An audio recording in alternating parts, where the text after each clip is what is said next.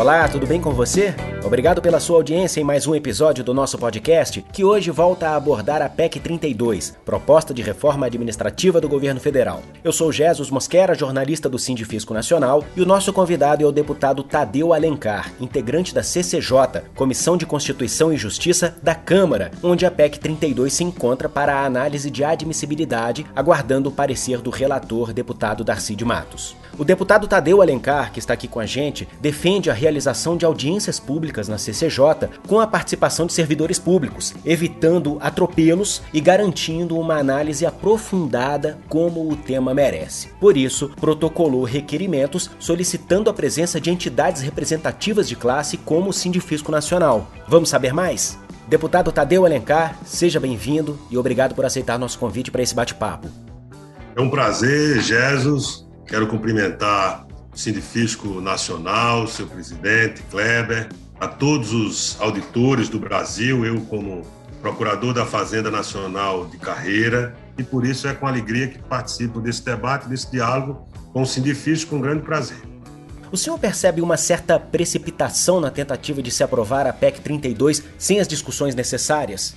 Sim, esse não era momento, de maneira nenhuma, da gente estar discutindo uma reforma administrativa ainda mais voltada a retirar direitos, a sacrificar conquistas históricas dos servidores públicos. Isso vinha com um assodamento muito grande, felizmente por uma intercessão e uma intervenção direta do presidente Arthur Lira. Esse tema está represado, mas eu não tenho dúvida de que assim que a pandemia der sinais de arrefecimento, esse tema vai voltar com toda força, por isso é muito importante que aqueles que têm compromisso com os servidores possam estar alertas e fazer um enfrentamento e jogar luz sobre o verdadeiro conteúdo da PEC 32, que ela diz que respeita direitos adquiridos, mas na hora em que se aprovar isso para o futuro, não tenhamos dúvida de que o capítulo 2 dessa saga é vir sobre os atuais servidores. No curtíssimo prazo não será apreciada, mas no pequeno prazo voltará com força e nós temos que estar preparados para isso.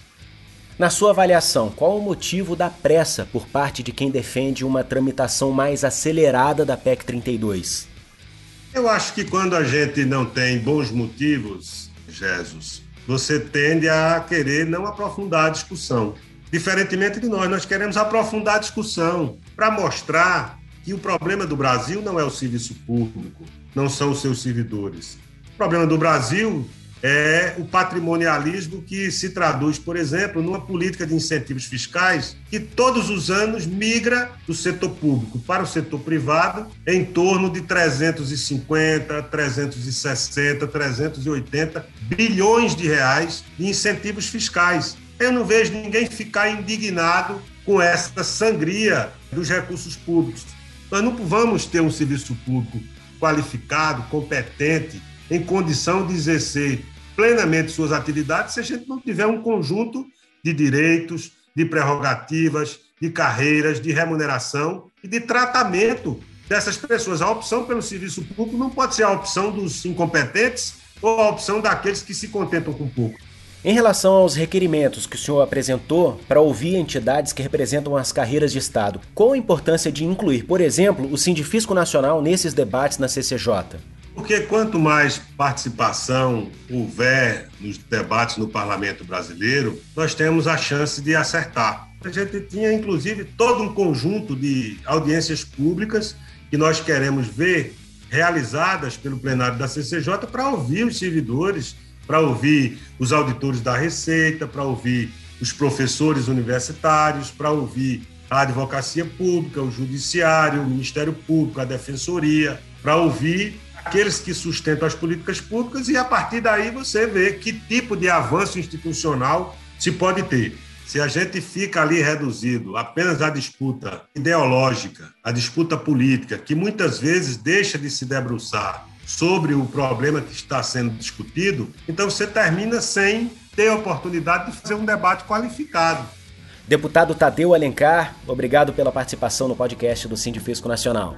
Um prazer, Jesus, e tenho certeza que nós vamos ter oportunidade, junto com o Sindifisco, nessas audiências públicas. Eles vão querer juntar tudo para tentar diminuir a qualidade do debate, mas nós estaremos na linha de frente da defesa de um serviço público cidadão, respeitoso ao contribuinte, que é o que a história da Receita Federal e da alma da instituição, que são os seus servidores, é, tem demonstrado de grande compromisso com o Brasil mais justo e mais solidário. Muito obrigado pela oportunidade. Agradeço também a você que nos acompanha. Continue com a gente nas próximas edições. Tchau!